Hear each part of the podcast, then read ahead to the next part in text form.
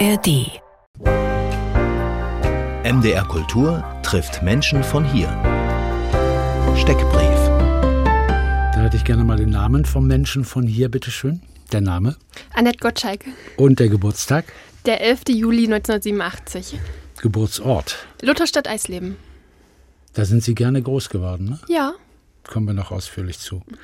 Die Profession, Ähm, als Museumsleiterin im Museum Synagoge Kröpzig zu arbeiten. die Synagoge Gröbzig. Ein äh, ganz besonderer Fall, den ich nicht kannte, über den wir auch unbedingt reden müssen. Da gibt es sehr, sehr gute Gründe. Ja. Was treibt Sie an, Frau Gottschalk? Wissenserweiterung, die Vermittlung jüdischer Kultur, jüdischen Lebens, unterschwellig auch über natürlich Antisemitismus zu reden und aber hauptsächlich die Vermittlung und als Forschungsschwerpunkt jüdische Friedhöfe. Macht Sie das eigentlich traurig, dass äh, nachdem so gut und viel über Antisemitismus geredet wird und gute Gründe bestehen, den endgültig mal sein zu lassen, dass er immer wieder auflebt? Oh ja, auf jeden Fall. Also es muss nicht sein.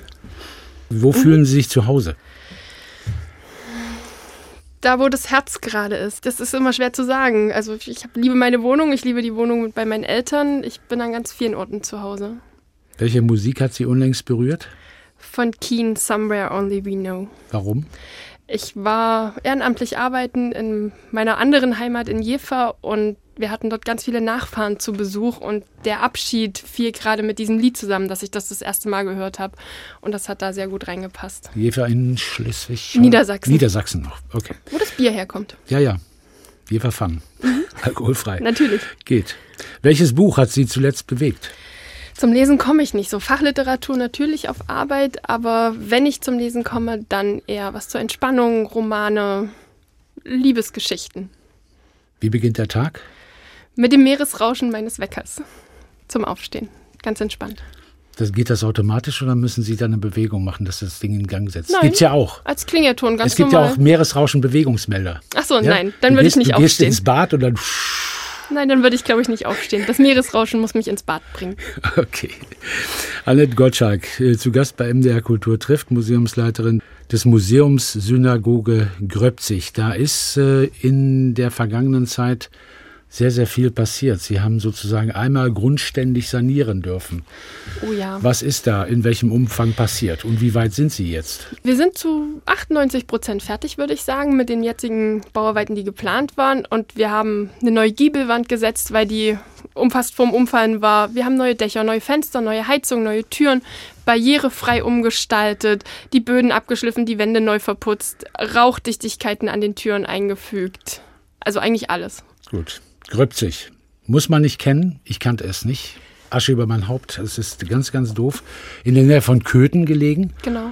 Wie viele Einwohner hat So Gröbzig? 2000, 2100 sind es, glaube ich. Und wenn es nach dem Bürgermeister gehen würde, würden natürlich alle sagen, man muss es kennen. Man muss es sowieso kennen. Natürlich. Und Sie werden auch dafür sorgen, dass man es international kennenlernt, weil die Synagoge, die Sie als Museum betreuen, das ist eine besondere Geschichte. Können Sie die kurz skizzieren, diese Geschichte, warum das ein Gebäude ist, was der Pogromnacht 1938 eben nicht zum Opfer gefallen ist? Also es ist eine besondere Geschichte, aber auch natürlich auch ein bisschen mit einem traurigen Hintergrund. Nach der Reichsgründung haben viele Juden Kröpzig schon verlassen. Das ging vielen kleineren Orten so. Man wollte in die Großstädte ziehen. Vorher Kröpzig hat den Beinamen bis heute Juden Kröpzig, weil die Gemeinde so groß war. Teilweise 15 Prozent Anteil an der Bevölkerung.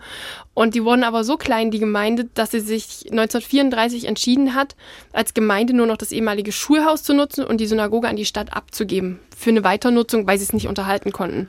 Und dadurch wurde es zum Heimatmuseum. Dadurch wurde es nicht zerstört, wurde es nicht angegriffen. Und wann wurde es sozusagen als äh, besonderer jüdischer Ort wiederentdeckt? Ähm, die jüdische Geschichte wurde sofort nach dem Krieg wieder in die Ausstellung eingepflegt. Wir hatten damals ganz tolle Museumsleiter, die das beschützt haben, die jüdische Sachen versteckt haben. Die Gestapo hat sogar jüdische Sachen vorbeigebracht. Das gab es auch. Und dann hat man 88 entschieden, die Synagoge nicht mehr als Ausstellungsort zu nutzen, sondern wieder als Synagoge einzurichten und die Ausstellung ins ehemalige Kantorhaus zu bringen. 1984 wurde da ein bisschen saniert schon. Genau, 84 fing man an und 88 zum 50. Pogromgedenken dann eröffnet. Sind da Dokumentationen noch vorhanden über diese, diesen Bauabschnitt sozusagen oder diese Ja. Wiederentdeckung? Ja, da gibt es Zeichnungen aus dieser Zeit und Fotodokumentationen, ganz viele Briefwechsel auch. mit der jüdischen Gemeinde in Halle. Also man hat das nie alleine gemacht, man hat das immer in Zusammenarbeit auch gemacht. 88, 89, also besonders 1988, das war 50. Jahrestag mhm. der Pogromnacht. Und das war insgesamt, glaube ich, also deutschlandweit auch der Anlass für Museumsgründungen. Genau, da sind mehrere entstanden. Frankfurt ist da zu der Zeit auch Frankfurt bestanden. am Main? Genau, Frankfurt am Main. Also in vielen größeren Städten sind da Museen gegründet oder eröffnet worden. Ja. Wir erleben jetzt gerade die jüdischen Kulturtage. Inwieweit mhm. sind Sie da als Museum Synagoge Gröbzig mit dran beteiligt? Sie werden ausgerichtet von dem Landesverband der jüdischen Gemeinden hier in Sachsen-Anhalt und dort sind alle größeren Akteure, also auch Halberstadt, die Moses Mendelssohn Akademie auch. Und ähm, wir sind in einem Beirat, um auch mit zu gucken, was gemacht wird und Ideen zu bringen. Und unsere Lehreröffnungswoche, die jetzt startet, haben wir auch Veranstaltungen, die zu den Kulturtagen zählen. Und wir beteiligen uns natürlich auch in anderen Orten dann mit an Veranstaltungen. Das ist eins der Wörter der Woche für mich, Lehreröffnung. Mhm. Ein saniertes Gebäude, genau. aber noch mit nichts drin. Genau. Nicht mal Licht. Oder? Nicht mal Licht. Und also in der Synagoge ist Licht, aber dann die anderen Räume nicht. Und die äh, Dauerausstellung, die muss jetzt erst noch äh, sozusagen gebaut werden und soll im November 24 dann eröffnet mhm. werden. Was passiert denn am 12. November bei der offiziellen Lehreröffnung? Also es ist halt so eine offizielle Veranstaltung, wo sehr viele Politiker, Fördermittelgeber, natürlich habe ich unsere Baufirmen eingeladen, denen möchte ich auch ein ganz großes Danke sagen. Da wird es ein kleines Konzert geben. Ich werde einen kleinen Vortrag halten darüber, was passiert ist, so Schlaglichter zu setzen. Weil wir haben auch sogar einen Fahrstuhl angebaut für eine Etage, um da allen die barrierefreie Zugänglichkeit zu geben. Und es gibt noch eine kleine Sonderausstellung über die Baugeschichte von jedem Gebäude seit 1796. 9. November? Da waren Sie an diesem Gedenktag in Radegast bei einer Veranstaltung. Was mhm. ist da über die Bühne gegangen? Radegast ist auch ein Ortsteil von der Stadt Südliches Anhalt. Wir sind ja auch als Gröbzig eingemeindet und wir möchten halt gerne zeigen, dass jüdisches Leben bei uns in der Stadt nicht nur in Gröbzig stattfand, sondern auch in anderen Orten. Und in Radegast gab es eine jüdische Gemeinde bis 1890 ungefähr. Man weiß, dass es eine Synagoge und einen jüdischen Friedhof gab, aber man weiß nicht mehr. Es gibt keine Akten, wo das alles genau war. Und da hat die Stadt dafür gesorgt, dass es jetzt eine Gedenktafel gibt auf dem Friedhof, die die Daten unter zentral erinnert. Weil natürlich gibt es Nachfahren aus Radegast, die dann im Pogrom und im Nationalsozialismus auch ermordet wurden. Sie hatten die äh, Größe, die vergleichsweise Größe der jüdischen Gemeinde in Gröbzig angedeutet. Also bei einer Einwohnerschaft von 2000 waren es 175 mhm, Menschen. Genau. In etwa weiß man etwas über das Zusammenleben und Zusammenwirken? Es war, also so wie wir es bisher gelesen und auch von Zeitzeugen erfahren haben, ein ganz tolles Zusammenleben. Sonst wäre auch dieser Name Judenkröpzig nicht positiv konnotiert gewesen. Mhm. Wir haben städtische Akten, wo dann drin steht, es gab eine Schlägerei zwischen jemand Jüdisches, jemand Christliches und es wurde trotzdem für die jüdische Einwohnerin entschieden. Es wurde keine Unterschiede gemacht. Verkauft wurden Sachen genauso, ähm, beauftragt für irgendwelche Fahrten wurden auch jüdische Händler und alles. Also gab es ein ganz, ganz tolles Zusammenleben. Und trotzdem stellen wir heute fest, ja, dass in Köthen auf dem Friedhof bei ihm 40 Grabsteine mhm. umgeworfen werden und dass für eine Trauerhalle auch kein Geld da ist. Das sind dann so Sachen, die ich nicht verstehe. Auf der einen Seite große, große Liebe, große Zuwendung, hoher finanzieller Einsatz, auch vom Land. Und dann bei solchen Sachen, da hört es dann schon wieder auf und wird schwierig. Ja, leider. Also diese Trauerhalle in Köthen ist das letzte bauliche Zeugnis von der jüdischen Gemeinde, die es dort gab. Und wir versuchen sie mit der Kirche, mit dem Landesverband zusammen zu retten. Aber äh, wenn Fördermittel halt gestrichen werden, weil die Mittel natürlich vielleicht für Schule, für Straßenbau, wo auch immer anders gebraucht wurden, dann sagt der nächste Fördermittelgeber, okay, wir haben unsere Prozente, so und so viel dürfen wir nur geben, den Rest müsst ihr selber. Und dann funktioniert es nicht, leider. Wir wissen alle, wie wichtig es ist, aber es gibt viele wichtige Dinge auch. Wie stark ist eigentlich Ihre Stimme als Museumsleiterin Synagoge Gröbzig, die ja immerhin auch im Staatsvertrag sozusagen ausdrücklich drin steht? Genau, da steht ausdrücklich drin, dass Gröbzig gerettet, beschützt, bewahrt werden soll, unterstützt werden soll. Ähm, ich denke schon, dass ich eine fachliche Meinung habe, die auch gefragt ist, aber wie viel das dann am Ende ist, immer schwer zu sagen. Haben Sie eigentlich Lust, in die Politik zu gehen? Fällt mir gerade ein. Nein, also nein, aktuell ist es nicht mein Wunsch. Ich möchte gern bei meiner Stelle bleiben. Annette Gottschalk, Museumsleiterin des Museums Synagoge Gröbzig, zu Gast bei MDR Kultur trifft und ihr Wunsch werde Erfüllung. Keen, somewhere only we know.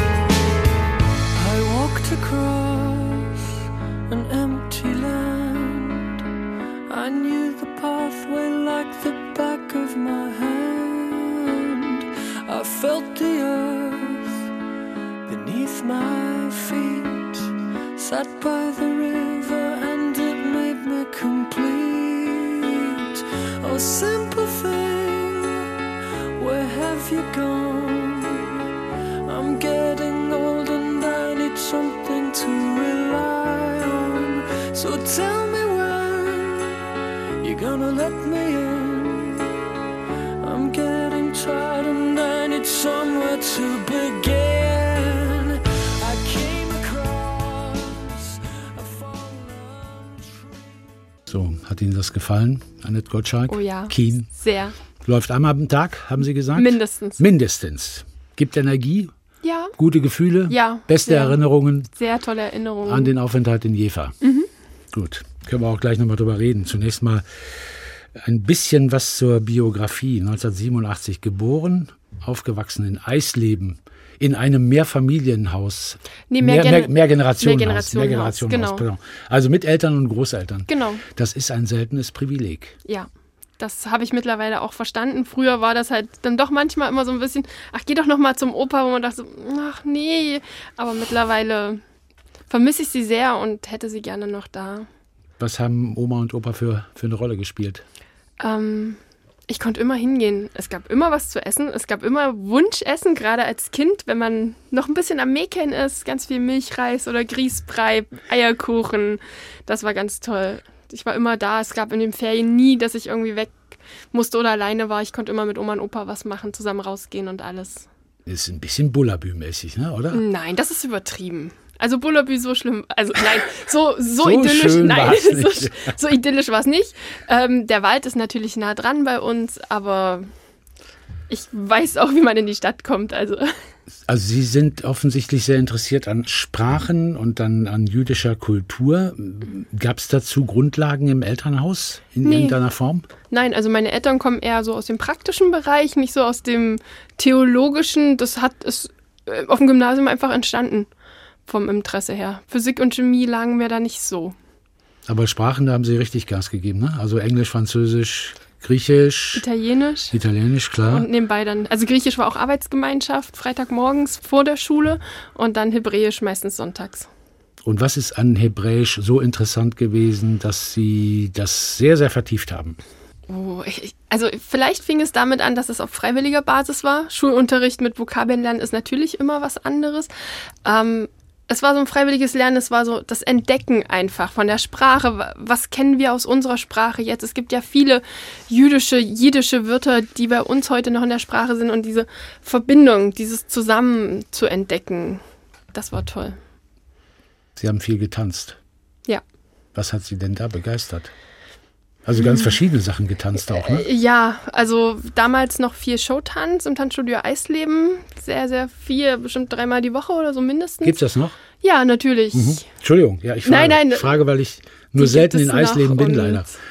Die tanzen ja auch in Halle zum Teil. Mhm. Also die Großen trainieren auch hier und wir sehen uns immer mal. Das war schön und dann später im Studium oder auch schon zur Jugendweihe, was hat man gemacht? Den Tanzkurs, da fing das dann mit Paartanz bei mir ein bisschen an. Und im Studium habe ich dann halt auch Paartanz weitergemacht und dann assistiert auch im Unterricht, im Unisport und noch ein bisschen in der Standardformation mit trainiert. Sie sind 1987 geboren. Mithin haben Sie die friedliche Revolution nicht wirklich bewusst Nee. miterleben können, aber vielleicht ja schon als Schülerin dann als Schulstoff präsentiert bekommen. Ja. Erinnern Sie sich, was da vermittelt wurde? Würde mich mal interessieren. Ich bin auch mal in einer blauen FDJ-Bluse in die Schule gegangen. Das weiß ich noch. Als wir da so das Thema hatten. War das ein Unterricht. Kostümfest oder was? Nein, Ach so. das war irgendwie, ich weiß nicht, wir hatten das in der Schule so im, im Unterricht gerade. Ähm, ich habe natürlich auch viel zu Hause davon gehört. ne? Meine Eltern haben auch ganz viel immer noch erzählt. Früher war das so und wir haben dann so zusammengearbeitet und haben uns so geholfen. Und das Gemeinschaftliche fand ich da schon immer schön. Und im Unterricht war es dann natürlich ein bisschen mehr aus der wissenschaftlichen Richtung. Da hat der das versucht und derjenige, der Politiker hat dies gesagt. Das war nochmal was anderes. Aber dieses wirklich so, diese Zeitzeugenberichte, wie wir das jetzt auch fürs Museum aufnehmen, das bewegte mich dann schon mehr. Dass am DDR-Bild ähm, in den letzten Jahren sehr, sehr gearbeitet wurde. Hat Sie das gefreut? Also eine möglicherweise weitergehende Differenzierung auch? Ja, das ist schon gut. Also ich mag halt auch nicht dieses Ost-West, immer dieses Unterscheiden. Wenn man schon merkt, es wurden Umfragen gemacht, dann heißt es immer Ostdeutschland und Westen. Oder Nord und Süd, wo ich mir denke, Mecklenburg-Vorpommern ist auch Norden, warum sagt man dann immer noch Osten? Also ich finde es schon besser, wenn man das nicht so macht und dann wirklich das Differenzierte auch bei Umfragen oder so beachtet und nicht immer sagt Klischee hier und Klischee da. Werden Sie denn als Ostdeutsche erkannt überhaupt? Ich habe ja in Frankfurt am Main studiert, ich muss sagen, ich habe da irgendwann den Dialekt abgelegt. Da war ich auch noch zu jung, um stolz drauf zu sein, weil immer mal so ein paar Spitzen von welchen kamen. Aber mittlerweile stehe ich sehr dazu. Können Sie, machen Sie mal Mansfelder Dialekt bitte. Oh, auf Knopfdruck. Ja, ähm, natürlich ist es doch sozusagen. Ich lerne ja am Kröpziger Dialekt, das mischt sich jetzt. Ja, aber grade. den wollen Sie ja aus guten Gründen jetzt nicht präsentieren, weil ne, das ist ja so, wie ich niemals Sächsisch sprechen würde. Entschuldigung. Das ist kulturelle Aneignung, ist verboten. Aber Mansfeld, das sind Sie ja, das dürfen Sie ja. Oh, ich glaube, das ist auf Knopfdruck gerade sehr schwierig. Können Sie mal das im Hinterkopf behalten mhm. und irgendwann mal einen ja. loslassen? Das würde mich sehr, sehr freuen. Studium in Frankfurt am Main. Empirische Sprachwissenschaften erstmal, mhm. Bachelor und dann Judaistik im Master. Und das hätten Sie auch in Halle studieren können, glaube ich, weitestgehend. Genau. Warum Frankfurt am Main? Also in Halle ist es Judaistik mit noch einem Zweitfach dazu, was mir von, also Halle hat mir von der Ausrichtung nicht so gefallen. In Frankfurt mit der, mit der Sprachwissenschaften konnte ich quasi alle Sprachen, die ich bisher gelernt habe, verbinden, weil empirische Sprachwissenschaften mir die Theorien geliefert hat. Semantik, Pragmatik und sowas alles. Und dann hat man angefangen, sich eine Schwerpunktsprache zu suchen und und hat es darauf angewendet. Und das lag mir mehr als der Ansatz von Halle. Und Frankfurt hat natürlich auch ein fantastisches äh, jüdisches Museum, auch ja. eine ziemlich aktive jüdische Gemeinde. Ich glaube, genau. die Zeitungsredaktion ist nicht auch in Frankfurt angesiedelt, jüdische Allgemeine. Ich bin mir nicht ich ganz glaube, sicher. Ja. Und das jüdische Museum, das war für Sie auch ein Ort, eine Möglichkeit, als freie Mitarbeiterin äh, in der Museumspädagogik zu arbeiten. Was hat Sie da begeistert? Was haben Sie gemacht? Ich habe mit Kindergruppen, die frei zu uns gekommen sind über ihre Eltern oder auch mit Schulklassen zu verschiedenen Feiertagen, zu verschiedenen Themen, die einfach gerade kamen, haben wir Workshops gemacht. So zwei, drei Stunden immer mit Führung durchs Museum, dann auch mit einer Autorin zusammen über ein Buch über den Golem. Dann haben wir aus Lehm den Golem gebastelt. Also sehr kreativ auch in der Vermittlungsarbeit. Nicht wie im Unterricht so frontal, sondern manche Sachen auch sehr unterschwellig und einfach nur so dieses Entdecken von anderer Kultur, anderen Leben. Wann wurde Ihnen klar, was Sie eigentlich machen wollen mit Judaistik, mit dem Master? Im Museum in Frankfurt. Also vorher war immer so, okay, man studiert, man geht in die Wissenschaft, man macht den Doktor und arbeitet im Institut. Aber da wurde mir klar, dass mir diese Arbeit mit Kindern, mit Schulklassen, auch in der Erwachsenenbildung mehr liegt. Da habe ich es gemerkt, wo es hingehen soll. Dann haben Sie aber Glück gehabt, dass es Gröpzig gibt. Ja, also ich habe mich natürlich überall in Deutschland beworben, hatte auch für andere Sachen noch eine Zusage, aber Kröpzig war dann schon eine Herausforderung. Also vom Studium und von der Weiterbildung in Jever direkt als Museumsleiterin, da bin ich sehr dankbar über diese Chance und dass das so gut läuft mit allen zusammen. Die Weiterbildung in Jever, können Sie mir da noch ein bisschen mehr erzählen? Das scheint ja eine unglaublich tolle Zeit gewesen zu sein. Mhm. Also ich war von September 2017 bis Juni 2018 ging das. Heißt Musealog, Museumsakademie. Und da gibt es verschiedene Museen, die mitmachen, die Projekte anbieten und man sucht sich ein Projekt aus und bewirbt sich richtig, also mit einer Bewerbung für dieses Museum. Und wenn man da angenommen wird, arbeitet man dann halt dort in einem Projekt und alle, die in diesem Jahrgang sind, treffen sich in unregelmäßigen Abständen Wochenenden mal nur einen Tag, mal zwei, drei Tage in Oldenburg und dort haben wir dann Schulungen gehabt zu, was sind richtige Materialien, um Ausstellungen zu machen? Was muss man in der Museumspädagogik beachten? Wie kriegt man die Finanzen auf die Reihe, was man braucht für Gelder für Projekte? Also so eine Grundschulung für die Arbeit in den Museen war das. Wenn man so viel mit jüdischer Geschichte zu tun hat und darüber forscht und an der Vermittlung arbeitet, ist das eigentlich ein gutes Grundgefühl oder ein unsäglich trauriges Grundgefühl nach der Devise, meine Güte, was ist da zerstört worden? Mm, also wir versuchen halt gerade in der Vermittlung immer das jüdische Leben zu vermitteln. Wir gehen meistens in sechste Klassen, weil es da Ethik, Religionsunterricht Thema ist. Und da finde ich es ein sehr gutes Gefühl, einfach den Kindern so Sachen zu zeigen. Wenn die mit so einer Ablehnung schon reinkommen, ist es meistens diese Angst vor dem Unbekannten, die wir Erwachsenen auch kennen. Und den Kindern diese nehmen zu können, das ist ein unglaublich tolles Gefühl. Und gelingt das? Ja. Also in ganz vielen Fällen gehen die Kinder, kommen danach immer noch mal zu und sagen, jetzt haben wir das richtig verstanden, vielen Dank dafür.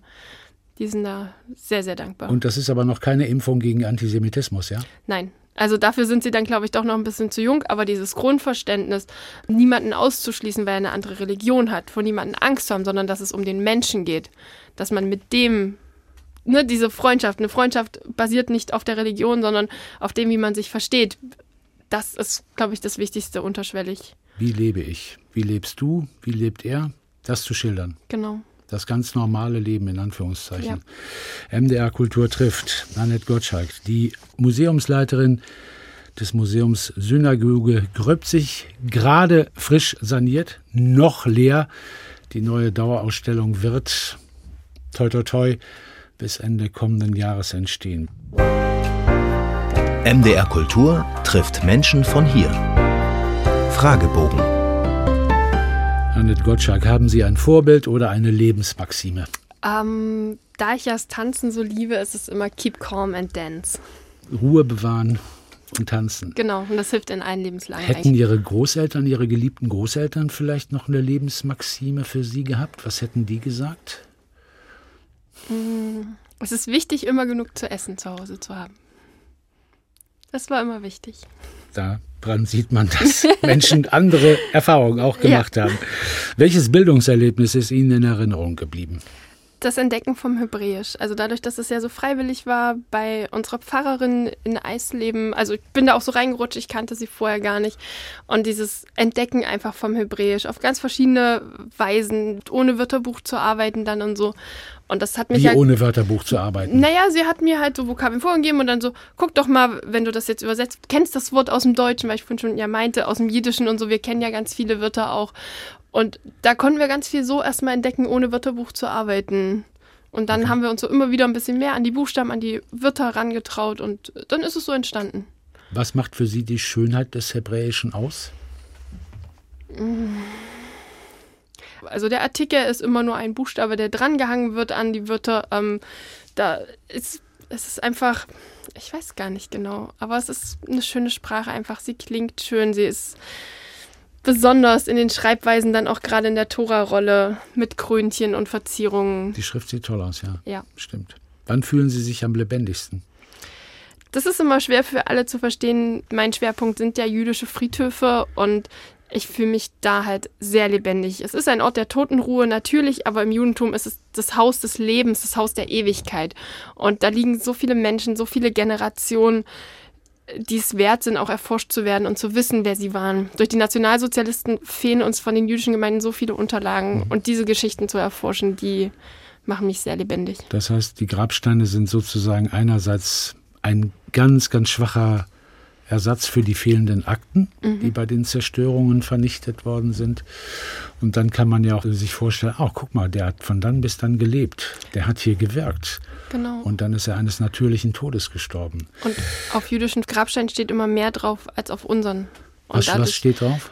Also ganz oft fängt es mit einer Eulogie an, wer diese Person war, ob sie sehr gläubig war, ob sie für die Gemeinde gearbeitet hat, ob sie gottesfürchtig war. Und dann auch bei einer Frau zum Beispiel steht da, wie der Vater hieß, der Ehemann und der Schwiegervater. Mhm. Und so können wir Genealogien ganz toll schon aufbauen darüber. Sie hatten angedeutet, dass ähm, der jüdische Umgang mit dem Tod ein anderer ist möglicherweise mhm. als ein christlicher Umgang oder ein atheistischer Umgang. Inwiefern? Also man geht nur zum Todestag, geht eigentlich nur ein männlicher Nachfahre auf den Friedhof, weil Friedhöfe werden als religiös unrein gesehen. Man verliert sich nicht in der Trauer. Man hat je nach Verwandtschaftsgrad verschiedene Trauerzeiten, aber danach geht es um die Erinnerung, um die positive Erinnerung. Man verliert sich nicht in der Trauer, sondern man freut sich über die Zeit, die man zusammen hatte und gedenkt quasi auf eine andere Weise. Genauso werden auch keine Blumen niedergelegt weil diese ja schon abgeschnitten sind und das ist ein Gedenken, was dann ja verwelkt, vergeht. Diese Steine, die man kennt, die niedergelegt werden, die gehen ja nicht kaputt, die bleiben. Und das ist ein ewiges Gedenken. Die letzte Ausstellung im Museum Synagoge Gröbzig vor der Lehreröffnung, vor der Sanierung besser gesagt, ja. die ging ja um die Bern Bernburger jüdische Gemeinde oder Bernburger, Bernburger jüdischen jüdische Friedhöfe, genau. genau. Da kam uns der Lockdown leider dazwischen, deswegen haben wir sie als Online-Ausstellung gemacht, durften sie aber jetzt im Januar zusammen mit einer Ausstellung über Sandersleben und Eisleben auch im Landtag zeigen, sodass wir sie dann doch rausholen konnten. Ein bisschen. Können Sie eigentlich entsprechende Publikationen dann auch machen? Im Moment fehlt uns die Zeit. Also im Moment sind es wirklich kleine Sonderausstellungen. Bernburg war auch von der Arbeitsgruppe in Bernburg ähm, erstellt, schon vor einer Weile. Wir haben sie dann gemeinsam nochmal überarbeitet. Das soll sich natürlich ändern mit den Publikationen. Eine haben wir jetzt über unsere Provenienzforschung von Herrn Schauer. Das ist schon ein schöner Anfang. Was machen Sie an Provenienzforschung? Was, Ähm, was müssen Sie prüfen? Es muss geprüft werden, die Sachen, die bei uns im Museum sind, wo sind sie her? Sind sie aus der jüdischen Gemeinde? Sind sie rechtlich wirklich sicher zu uns gekommen oder wurden sie geraubt? Was bei uns natürlich sehr schwierig war durch das enge Verhältnis zueinander, habe ich auch in der Liste, dass aus der jüdischen Gemeinde Silber gegeben wurde für die erste Ausstellung des Heimatvereins 1929 ist es zurückgegeben worden, wir kennen die Sachen nicht. Dann ist der Museumsleiter, nachdem sie am 9. November aus ihren Häusern raus mussten, durch die Häuser gegangen, hat Sachen eingesammelt. Es gibt aber keine Liste, was es ist. Die Gestapo hat Sachen nach Köthen ins Schlossmuseum gegeben, die haben sie uns gegeben. Wir wissen ganz wenig drüber, aber es ist wichtig, es nachzuprüfen und diese Möglichkeiten der Restitution zu prüfen. Das ist jetzt mal dann wirklich eine mega komplizierte und kaum zu lösende Provenienzgeschichte. Genau, aber Ja. es ist wichtig, es überhaupt zu versuchen. Und wir haben jede Menge alte Akten gehabt, die noch nicht richtig sortiert und durchgegangen waren, die sich immer nur gelagert haben. Wir wissen selber, wie schwer das ist, unsere Akten immer auf dem neuesten Stand zu halten. Und das ist Herr Schauer alles durchgegangen und hat es sortiert und geguckt, wo es noch Leihverträge gibt, wo wir Infos herbekommen. Wie ist insgesamt die historische Ausstattung der Synagoge Gröbzig? Was haben Sie gegebenenfalls auch bei der Sanierung noch gefunden? Das Spannendste war jetzt, der Tischler hat den Altar saniert und darin lag ein Zettel von dem Gesellen und dem Tischlermeister aus Kröpzig. Der Geselle kam aus der Nähe von Dresden, aus Kreischer, die den zusammen gebaut haben. Mit Name, mit Datum und also Geburtsdaten sogar und dann auch nochmal groß aufs Holz draufgeschrieben, der Name vom Tischler und das Datum, wann sie es gebaut haben. Das war jetzt unser letzter schöner Fund. Ansonsten Ausstattung ziemlich viel noch original erhalten oder eher weniger? Nicht so, also wir haben eine Tora-Rolle vom letzten Kantor, die hat er mitgebracht, als er damals nach Kröpzig kam. Die ist von Ende 19. Jahrhundert dann oder Anfang Wann die 20. geschrieben ist, we- weiß man bei Tora-Rollen nicht. Die sehen seit dem 15. Jahrhundert gleich aus. Da gibt es auch kein Vermerk, wer sie geschrieben hat oder so. Aber man kann doch, das weiß doch jeder Kriminalist, man kann doch die Tinte untersuchen, oder nicht?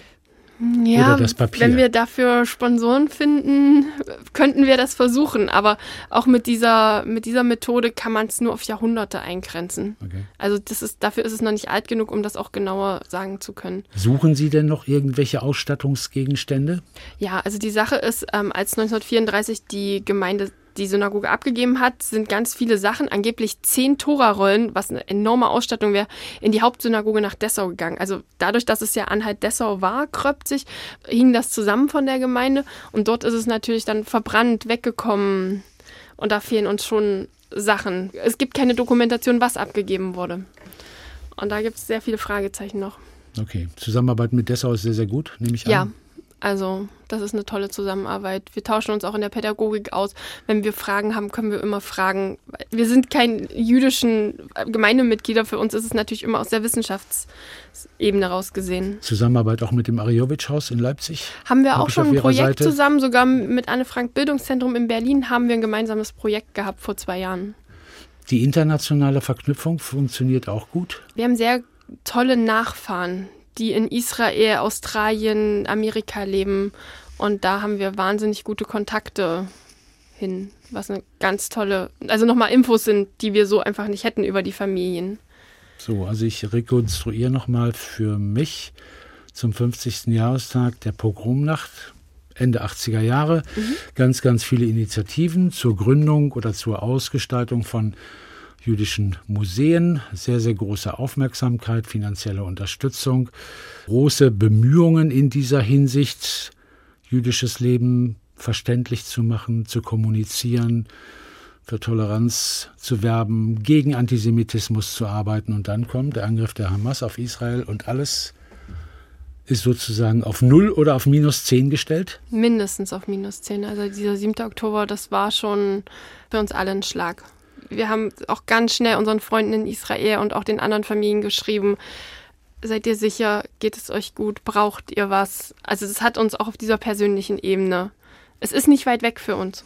Es ist sehr, sehr nah. Mit Berlin dann noch dieser Molotow-Cocktail, was das war, was sie da geworfen haben und alles. Das trifft genauso unsere Rabbiner, die dort leben, unsere Freunde in Berlin. Also das ist, was da passiert ist. Wir können es nur verurteilen. Und mutmaßlich, je länger dieser Krieg dauert, also auch die Besetzung vom Gazastreifen, Gaza Nord, das wird ja jetzt auch nicht erfreulicher dadurch insgesamt. Auf keinen Fall. Und es ist halt immer wieder in der Geschichte und es sind immer wieder die gleichen Daten, die sie sich auch aussuchen. Es war ja immer so um diese Zeit mit Yom Kippur-Krieg und alles. Also sie treffen da auch immer wieder noch eine doppelte Wunde und es ist sehr schwer für alle. Und ich weiß nicht, wer es mir gesagt hat, aber irgendjemand hat mir mal gesagt, es ist verdammt anstrengend, wenn ich als Jude oder Jüdin permanent in Haft genommen werde für jedes ja. Ding, was die israelische Regierung veranstaltet was möglicherweise international nicht gefallen muss. Das ist dieses ja? Kollektivdenken in dem Fall. Diese Situation gerade, sie ist unbeschreiblich und das ist genauso wie dieses, das von außen her, dass heutzutage alle Deutschen Nazis sind das kommt ja auch immer noch wieder, obwohl so viele Jahre dazwischen liegen und wir nichts dafür können. Es gab ja mal ein Zitat von jemandem, von einem Überlebenden, der meinte, ihr könnt nichts dafür, was passiert ist, ihr könnt nur dafür sorgen, dass es nicht wieder passiert. Aber genau das können wir gerade nicht verhindern und das ist eine Schande eigentlich. Wie ist das eigentlich? Ist das dann auch etwas, auf das Museumspädagogik unmittelbar reagieren sollte? Auf neuen Antisemitismus oder eine neue Heftigkeit von Antisemitismus? Wir versuchen darauf zu reagieren, das ist aber immer in Absprache mit den Lehrern. Dann, ob die das möchten oder wie viel wir es ausgrenzen sollen, weil unser eigentliches Vermittlungsangebot ist ja jüdische Kultur, jüdische Tradition. Wir gehen natürlich darauf ein. Wir machen immer unterschwellig was gegen Antisemitismus, sodass es für die Kinder leicht verständlich ist und nachvollziehbar, aber natürlich ist das auch Thema. Also die Kinder fragen. Manche kriegen es noch gar nicht mit. Da fehlt dann vom Elternhaus auch so ein bisschen so dieses Nachrichten gucken manchmal. Vielleicht wollen die Eltern ihre Kinder auch schützen. Aber wir versuchen schon dann auch mit drüber zu reden, wenn die Fragen kommen, auf jeden Fall. Und die Museumspädagogik, damit da gar keine Missverständnisse aufkommen, die läuft weiter. Ja. Auch wenn das Museum selbst noch nicht zugänglich sein wird, noch ein Jahr. Mhm bei den Umbau- und Neubauarbeiten an der neuen Dauerausstellung. Sie gehen dann in die Schulen. Ja, wir nehmen ganz viele Sachen mit. Also wir kommen meistens mit zwei, drei Ikea-Taschen, so großen, also ganz viele Sachen zum Anfassen, zum Ausprobieren. Es dürfen auch andere Beutel sein. Entschuldigung, Frau es Gottschalk. dürfen natürlich auch andere Beutel sein. Große blaue Taschen. Hm. Nein, ähm. Ja, ja, ist, ist geschenkt, ist geschenkt. ähm, um ganz viel mitzubringen zum Anfassen, ausprobieren. Wenn die Schule eine Küche hat und wir die Zeit finden, dann backen wir auch äh, Kekse, die typisch für einen Feiertag sind. Wir haben 360-Grad-Führungen von unserer Synagoge, aber die gibt es auch noch von mehreren, die wurden gemacht, sodass wir auch vergleichen können mit den Kindern. Ganz viele Möglichkeiten haben wir da. Wie groß ist ja Ihr Wirkungskreis? Wie weit fahren Sie? Mm, also Sachsen-Anhalt auf jeden Fall. Also bis Zielitz Magdeburg, Elsteraue waren wir jetzt auch letztens. Querfurt Eisleben natürlich auch. Und hat, hatten Sie schon Veranstaltungen nach dem 7. Oktober? Ja, gibt's da waren da, wir jetzt gibt's in da neue Fragen? Gibt es da neue Fragen? Das ist auch sehr, sehr klassenspezifisch. Also wie gesagt, die einen wissen, haben es gar nicht mitbekommen, mhm. die anderen haben es gehört und haben Fragen. Aber das ist wirklich, da ist jede Klasse und jeder Schüler auch anders. Die Synagoge Gröbzig, wie viele Menschen passen da rein? Mm, wir sind immer so bei 70, dass man noch ein bisschen Platz hat. Ohne Atmen gehen auch 90 aber 70 ist eigentlich so meine Grenze. Was für Veranstaltungen finden statt? Also die letzten zwei, drei Jahre natürlich weniger, aber wir haben eine ganz, ganz tolle Theatergruppe, die sich in unserem Verein gegründet hat und die Stücke spielt von unserem Heimatdichter, unserem jüdischen Leo Löwenthal. Und da haben wir heute eine Doppelaufführung von dem ersten und dem zweiten Stück sogar was so schnell ausverkauft ist. Also es gibt immer Beschwerden, das läuft wie in DDR-Zeiten unterm Ladentisch. Mhm. Aber es geht halt, 70 Karten sind bei sowas sehr begehrt und wann, super schnell. Wann hat er die Stücke geschrieben, Leo ähm, Das sind Geschichten einfach, die er aufgeschrieben hat, die ihm passiert sind. Das eine ist die Kutschfahrt von Chrebz nach Keten, die Kutschfahrt von Gröbzig nach Köthen. Wie heißt Gröbzig im Original? Chrebz. Chrebz? J-R-E-E-B-Z-C-H. Unglaublich. Nach schwer. Keten dann auch K-E-E. -E. Ja, das ist klar. Köten, also genau. Und dann gibt es noch den Karschkuchen, den Kirschkuchen, wo dann was mit dem Zucker schief geht. Ich möchte da nicht zu so viel verraten. Und das ist ihm passiert. Er hat diese Geschichten einfach aufgeschrieben, was ihm passiert ist. Da steht mhm. aber nicht der Jude, der Christ, sondern einfach nur die Namen, wie sie hießen. Und das hat er auch noch im Gröbziger Dialekt geschrieben. Und das zu spielen. Und das wurden dann halt einfach in Theaterstücke umgesetzt. Und das wird gefeiert. Das wird richtig gefeiert. Super. Zwei Stücke. Mhm. Double Feature sozusagen. Genau. So, und äh, am 1. und am 2. Dezember, da gibt es dann etwas ganz anderes, etwas, was man möglicherweise auch mehr mit einer Synagoge verbindet als eine Theateraufführung, nämlich Gottesdienste ja, am 1. und 2. Das sind die ersten seit 1934, seit dem Abschiedsgottesdienst vom 12. August damals. In welchem Rahmen findet das statt und wer wird das betreuen ähm, und begleiten? Ausgerichtet wird es vom Landesverband der jüdischen Gemeinden, also über die jüdischen Kulturtage Sachsen-Anhalt in diesem Jahr. Und es ist ein Gemeinschaftsprojekt. Also der Rabbiner Portneu wird mit da sein, unser Landesrabbiner Herr Fabian, aber auch der Rabbiner aus Leipzig. Ich weiß, er tut sich manchmal schwer mit diesem Titel der Bundeswehrrabbiner, aber das kennen wir alle. Joyd Baller wird auch mit da sein und darüber freuen wir uns sehr. Da wird dann am Freitagabend das Kerzenzünden, also dieser Eingang vom Schabbat gefeiert und am Samstagabend dann die Haftalah-Zeremonie, der Ausgang von Schabbat, das Ende mit Konzert noch von den Rabbinern danach. Das ist was ganz Besonderes, ne? Ja, also ich freue mich sehr drauf. 89 Jahre später. Mhm. Das wird ganz groß. Und es ist halt auch mit Jugendbeteiligung. Die haben so eine Organisation im Hintergrund, dass jüdische Jugendliche in verschiedene Städte reisen zu solchen Gottesdiensten. Und das halt mit Jugendlichen noch zusammen zu machen, freut uns sehr. Entwerfen Sie mir mal, Annette Gottschalk, ein ganz kleines Bild von der geplanten neuen Dauerausstellung, die dann ab Ende kommenden Jahres voraussichtlich zu sehen sein wird. Wir drücken alle die Daumen, aber es war parallel mit den Bauarbeiten einfach nicht möglich, das dies Jahr zu machen. Wir haben uns entschlossen, den Schwerpunkt auf jüdische Kultur und Tradition zu legen, weil das ja das ist, worauf die Schulen, mit denen wir ja ganz viel zusammenarbeiten, was viele nicht kennen, worüber wir vermitteln möchten. Unsere historischen Sachen zur jüdischen Geschichte Kröpzig sind halt sehr viel Akten. Wir wissen alle, Kurrentschrift oder Sütterlin zu lesen ist wahnsinnig schwierig. Da werden wir sehr viel mit Bildern arbeiten, aber der Schwerpunkt wird die Kultur sein und wir versuchen das dann aber auch immer zu verbinden. Also Exponate, die dann Kultur mit Gröpzig verbinden, wie ein Talmud-Exemplar zum Beispiel. Und dann wird es, ich teasere es immer mal schon so an, eine Küche, eine Koschere auch geben, dass man sich angucken kann, wie sowas funktioniert. Kann ich mir das nur angucken oder kann ich da was machen? Sie können was machen. Es gibt dann Signalfarbe, so ein Orangeton wird das sein, alles, wo man was anfassen, ausprobieren kann. Auch mal an der kleinen kleinen Tora-Rolle selber zu drehen, eine Keeper aufzusetzen. Das wird alles möglich sein. Sehr interaktiv. Sehr, sehr gut. Ich drücke alle Daumen Dankeschön. für dieses Projekt und natürlich für die bevorstehenden großen Veranstaltungen. Ja.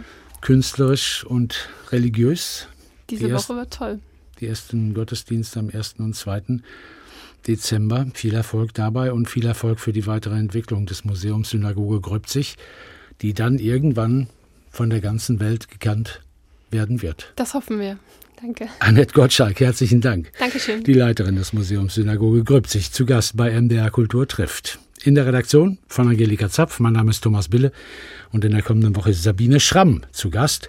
Seit September ist sie Intendantin des Puppentheaters Magdeburg und kann auf eine langjährige Erfahrung als Theaterleiterin, Regisseurin, Schau- und Puppenspielerin zurückgreifen. Alle unsere Gespräche finden Sie auf mdrkultur.de und in der ARD Audiothek.